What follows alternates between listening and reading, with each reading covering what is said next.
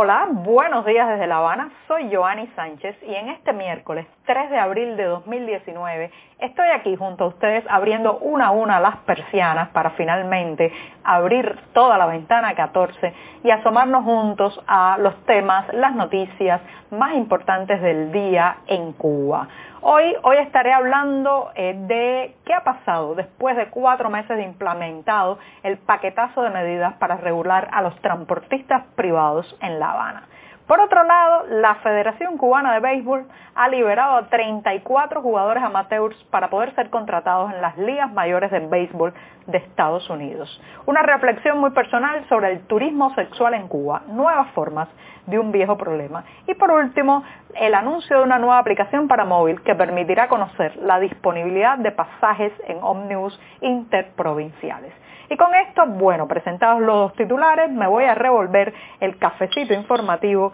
que de lunes a viernes me tomo bien temprano junto a ustedes. Un cafecito que está recién colado, caliente, un poco amargo como me gusta a mí, pero siempre necesario. Después de este primer sorbito, les recuerdo que pueden ampliar todos los temas y noticias que comentaré hoy aquí a través de la ventana 14 en las páginas de nuestro diario digital 14 y medio que se hace desde aquí, desde dentro de Cuba. Y con esto me voy a el primer resumen de hoy que tiene que ver con un balance a partir de que se cumplen, se están cumpliendo en estos días los cuatro meses desde que las autoridades cubanas implementaran un paquete de medidas conocido popularmente como el paquetazo para regular a los transportistas privados en la capital. Pues bien, ¿qué ha ocurrido? En este tiempo ha habido una serie de medidas que se han puesto en práctica, por ejemplo, empujar a los transportistas privados, conocidos popularmente como boteros, a que se afilien a piqueras eh, gestionadas por el Estado.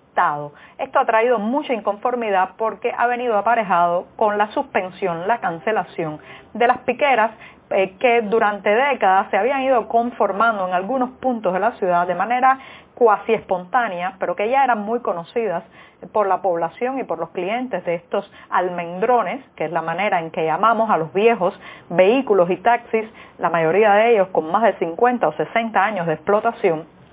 y pues el cambio de estas piqueras está generando mucha inconformidad en los pasajeros y también en los conductores privados. Por ejemplo, a partir de ayer, una de las más conocidas en el Parque El Curita, eh, pues en, Centro Habana, pero muy cerca de la Habana Vieja y de la zona del Capitolio, ha sido ya desmantelada como piquera, lo que ha traído una serie de inconformidades, porque ahora los clientes tienen que trasladarse lejos de allí para poder abordar uno de estos vehículos. Por otro lado, se les está empujando también a que eh, regulen eh, a través de una tarjeta magnética la compra de combustible y el consumo de combustible, algo que no le gusta a estos transportistas privados que se nutren, lamentablemente, en un país donde hay tanto mercado negro, muchos de ellos se nutren de la compra de combustible en el mercado informal.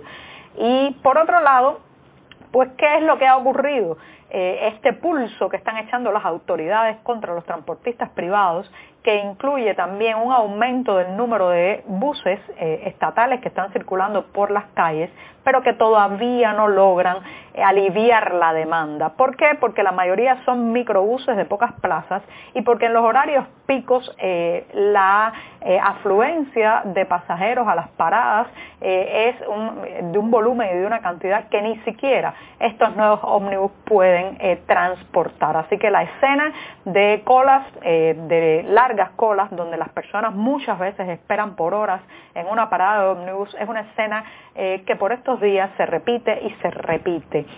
Por otro lado, lamentablemente, este pulso que comentaba lo que ha hecho es subir los precios de los boletos en el transporte privado. Si antes un botero pedía unos 10 pesos cubanos, el equivalente a unos 50 centavos de dólar por un tramo, pues ahora ese tramo vale el doble. Han respondido a la presión subiendo los precios y al final, al final estamos pagando por eso los pasajeros. Y bien, pues me voy al segundo tema del día que tiene que ver con el deporte y dentro de eso el deporte nacional, la pelota o el béisbol.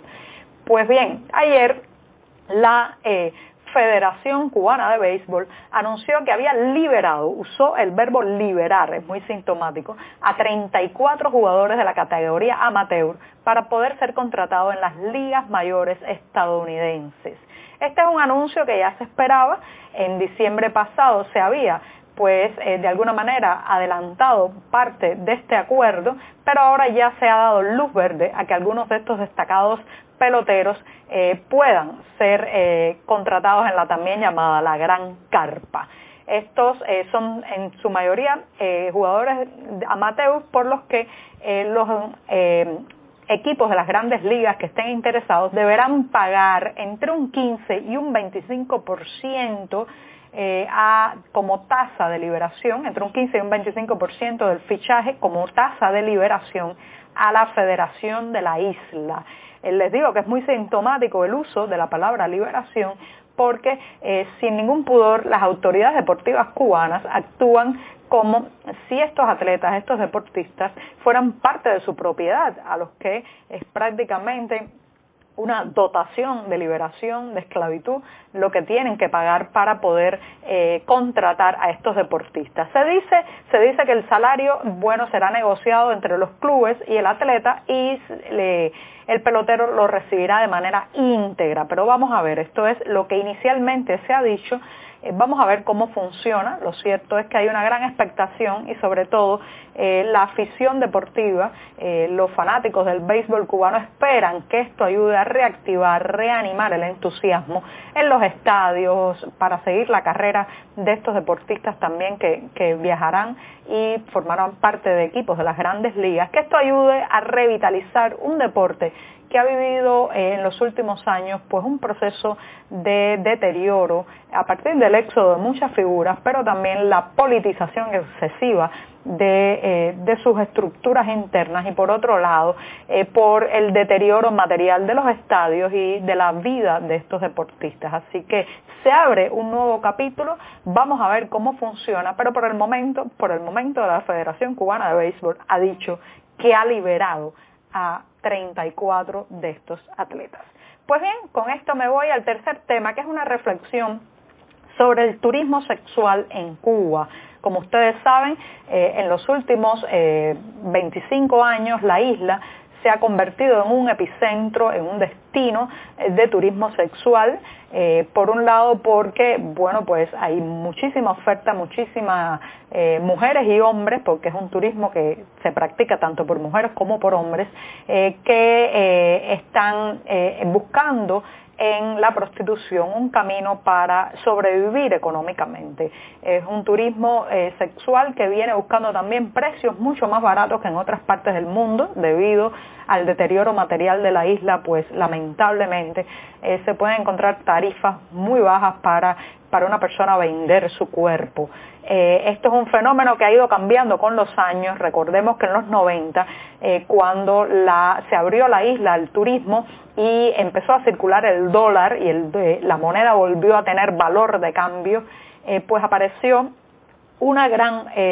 presencia en las calles de las llamadas jineteras, que son básicamente mujeres. Eh, pues las jineteras han seguido, eh, lamentablemente en Cuba la mayoría de edad son 16 años, a ver, sí que vemos muchas mujeres muy jóvenes, cuasi adolescentes, eh, vendiendo su cuerpo en las calles, también hombres.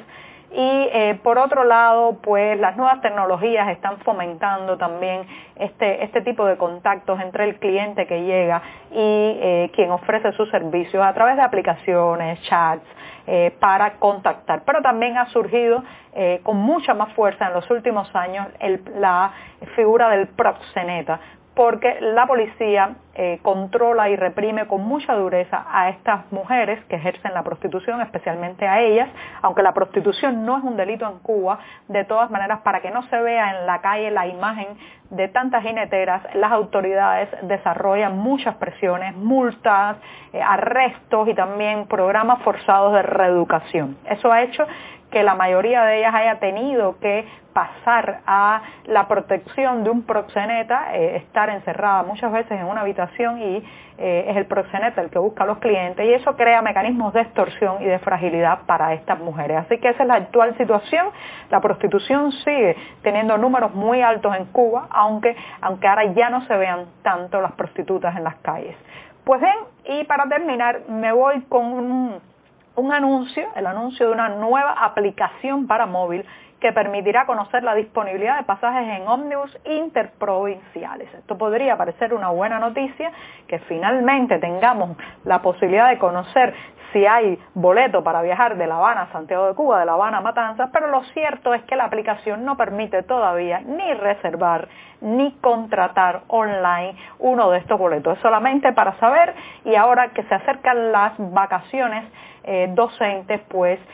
habrá muchísima demanda para viajar de una provincia a otra y esto puede servir al menos para saber si están agotados los boletos o se puede tener esperanzas de viajar. Bueno, con esto me despido. Hasta mañana. Muchas gracias.